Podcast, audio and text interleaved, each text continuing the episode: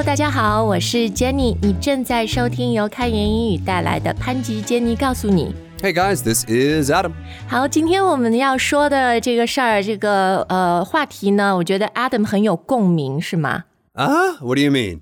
你不是说我们今天说的这三个字很能形容你吗？不小心。对，就是因为我跟 Adam 在聊天啊，然后我们都之前也没有约好，and we both use the word 不小心。我说，哎呦，我最近不小心摔了一跤，结果要到医院做核磁共振，花了我五千块钱。 Ooh, ouch. Yeah, so that was a very expensive 不小心哈。然后你说不小心是什么？我们 Lisa 不小心拿了你的工卡还是什么，是吧？ Something like that, something like that. Yeah, and then it occurred to us that 这个不小心的事情是在我们日常生活中常常发生的。 Absolutely. So today it's all about 不小心.对，英语里面要怎么来表达这个概念啊？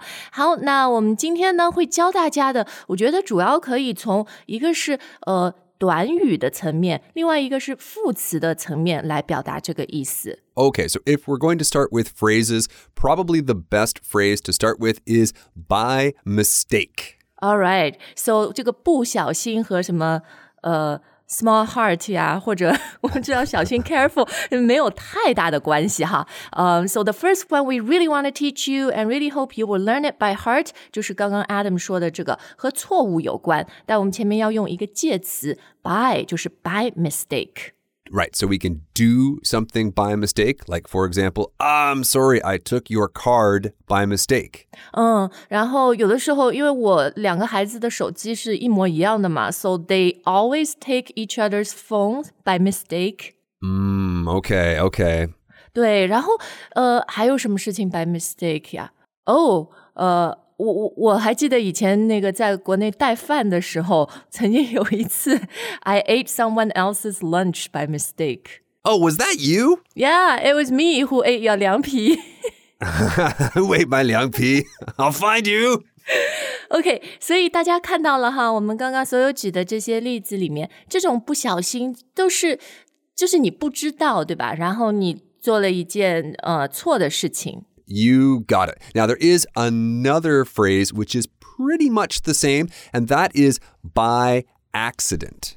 哦，accident 就是我们说的那种呃事故啊，然后或者一个就是 偶然发生的事件，对吧？By accident。 Exactly. Often those accidents are very serious, but here, again, we're just talking about you weren't really looking, you weren't really thinking, and you took the wrong phone, or you took the wrong card, or you ate Adam's Liang Pi, and he's really mad at you now. Yeah, so are you still mad at me? It's been like eight years. 我后来不是请你吃过很多顿饭吗？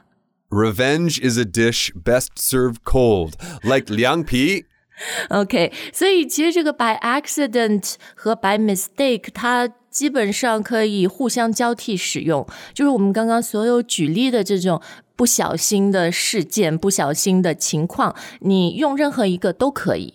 Exactly, exactly. 嗯，好的，那呃，诶，我觉得这里要特别注意的啊，就是 不管是 by mistake 还是 by accident，这里发生的事情都不是那种后果特别严重的事情。 Exactly. These things are usually pretty unimportant, pretty low stakes. 哦，low stakes，英语里面 high stakes、low stakes 意思就是讲它是不是很重要，是不是很严重。 Exactly. So you're saying 凉皮 is not is low stakes to you 是吧？ Ooh, I don't know about that. I don't know about that. 好，那看完了这两个最常用的表达不小心的短语之后呢，那我们还有两个特别想教大家的。 Yes, this one is pretty key, guys. In life, you either mean to do something or you don't mean to do something. 对，然后在这些不小心的 situation 里面呢，通常就是呃、y o u didn't mean to do something, but you did it. Exactly. Oh, sorry, I didn't mean to. I didn't mean to take your card. I didn't mean to take your phone. I didn't mean to eat your lunch, right? But sorry, I did it. 那对，其实我觉得 native speakers 常用的就是，Oh, sorry, I took your phone by mistake. I didn't mean to. 就是他先会说我不小心，I by mistake 做了这件事情，然后再说对不起，我不是那个意思，我我不是故意的。 Exactly, exactly. 对，所以 didn't mean to 更多就我觉得中文咱们会说哦，我不是故意的。 That's right. That's right. 好，那除了 didn't mean to 呢，你还会听到 native speakers 常说的一个就是 Oh, sorry, I wasn't paying attention. Exactly. So again, I'm picturing Jenny by the fridge eating my lunch. Nom, nom, nom. Oh, sorry. wasn't paying attention. 我觉得你刚刚学的比较像 Spencer，我吃饭的时候好像不是那样的， 但 Spencer 好像不太爱吃凉皮。因为他是要肌肉嘛，so he was always eating like chicken breast. Someone ate my eggs. sorry, bro. Wasn't paying attention.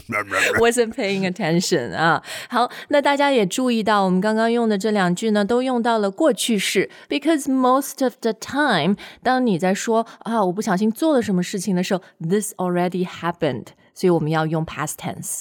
Exactly, exactly. Okay, guys, that is just a few of the phrases that native speakers use to express 不小心. But of course, that's not all we have for you today. 对我们前面也跟大家说了哈，除了用短语呢，我们还经常会用到副词。 Exactly. So, some of the words that we just saw, we're going to see again here in adverb form. For example, mistakenly. Right，那这个词大家要注意的就是 mistake 是名词，但当它变成副词的时候，哈，不是 mistakenly，而是 mistakenly。 That's right. Very quickly, mistaken is an adjective. You Right. are mistaken. Basically, 对。 you are wrong. Yeah, yeah。所以刚刚说的那个，哎，我不小心拿你的手机，I mistakenly took your phone，可以这样用是吧？ Yes, or I took your phone mistakenly. Adverbs are wonderful because they're very flexible and you can often put them in different places. 哦、g o o d good。好，那第二个要教大家的副词呢，也很眼熟哈，它就是 accidentally。 Yep, so same idea. I accidentally took your phone or I took your phone accidentally. 嗯，是的。然后 accidentally 和 mistakenly 你基本上可以交替使用，但是 accidentally 好像更加有那种哎呀粗心不小心。 Right, like you spilled the coffee. 对，就是它像一个事故，对吧？或者我想到经常发邮件的时候，特别 on my phone 那个 button 就是很容易手滑，你邮件还没写完、b u t I accidentally press the send button。 Right, I don't know, maybe I have big ears, Jenny, but I am always accidentally pushing buttons on my phone. Yeah，所以这种情况就是 you accidentally did something，是吧？好，那总之呢，不管是 mistakenly 还是 accidentally，这都不是你的意图，这都不是你的本意 intention。 Right, exactly. So here's another great word for you guys, a great adverb unintentionally do something. Right，对，那 intention 就像刚刚说的，它是意图的意思哈。那我们这里把它变成了反义词，再变成了副词，用法呢和刚刚这两个副词很像，but obviously this is a more advanced word。 Right, like I unintentionally hurt you. 哦，所以你的点是， 它不仅是这个词比较难，程度比较高，而且它的 stakes are higher，是吗？就是它的后果是比较稍微严重一点的。 Definitely, definitely could be. The point is that unintentionally really connects back to what we said before about didn't mean to. I really didn't mean to do this. Yeah, yeah，就是故意、有意还是无意的，对吧？ You got it. Now, the next word is actually pretty similar, and that is unknowingly. 哦，这个就是大家都知道的、啊，呃，知道 to know，然后它也是可以成为一个反义词的副词 unknowingly。So I think this unknowingly 真的就是很 cover 我们今天 situation. I unknowingly ate your lunch. I unknowingly took your phone. 就是 because I I wasn't paying attention. Right, Jenny, if you ever decide to switch careers and become a lawyer, this would be a great word to use in the courtroom. My client unknowingly did that. Stabbed his wife. unknowingly. 哦，对我们这种不应该开玩笑哈。但是你讲到法律法庭，我想觉得看那个 courtroom drama 经常会出现一个词 inadvertently。 Exactly, that is another good one. Yeah，呃，是比较难的一个词啦。我觉得 daily life 你不用特别去记这种 inadvertently。我们前面教的这几个副词就 OK 了。好，那看完了那么多不小心的表达以后啊，我现在要问一下 Adam，我们刚刚所有举的那个例子的不小心，和我节目一开始说我不小心摔了一跤，嗯，有点不一样。所以在那种比如我不小心摔了一跤那样的情况底下，我们还能用刚刚教的所有这些短语和副词吗？Probably not. And the reason for that is sometimes English logic and Chinese logic are not the same. 呀、yeah,，我觉得你说很有道理哈，就是我们的中文、英文的思考逻辑不一样。Um, but I think you should expand some more. Okay, well, in English, to fall down or to trip is usually not something that you do on purpose. You don't mean to do it by definition, which means you don't need to say, oh, I mistakenly fell down, or even I fell down by mistake. 对，就是英文的那个逻辑呢，他觉得摔跤，对吧？这个动词 to fall, to fall down, or to trip, I tripped， 这就是一个不小心，所以你就不用再用一个什么短语啊，or adverb 副词再去说我 accidentally fell。因为这本来就是一个 accident。Exactly, exactly. 有点多余。Yeah, yeah. 这就像为什么我们学什么呃这个 although 后面千万不能加 but，因为外国人 native speakers 他觉得有了虽然后面就一定有但是，所以在英语严谨的语法里面，it's just although something 后面那个千万不要 but 怎么怎么样。You got it. 嗯，好，那我们今天节目的最后呢，讲了这么多不小心，当然我们就要小心一点，对不对 Always good advice. Always good advice.？Yeah, so let's quickly run through some uh, very useful expressions for 小心。Okay, so probably one that you guys have encountered before is careful. Be careful. 比如，I mistakenly took your phone. I'm really sorry. I'll be more careful next time. Yes, or Jenny, you could tell your kids, be careful when you're crossing the street. Or we could even say, be careful not to eat Adam's lunch.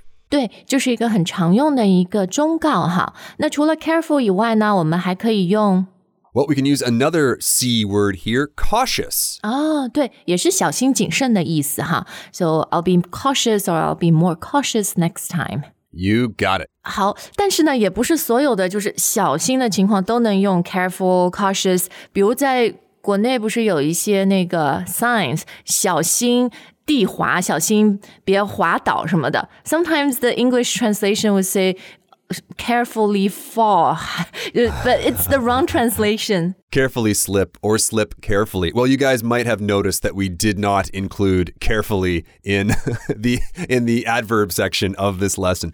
We did that intentionally. 对对对，所以这个情况底下就说，哎，小心地滑哈，小心别摔跤。我们要怎么说呢？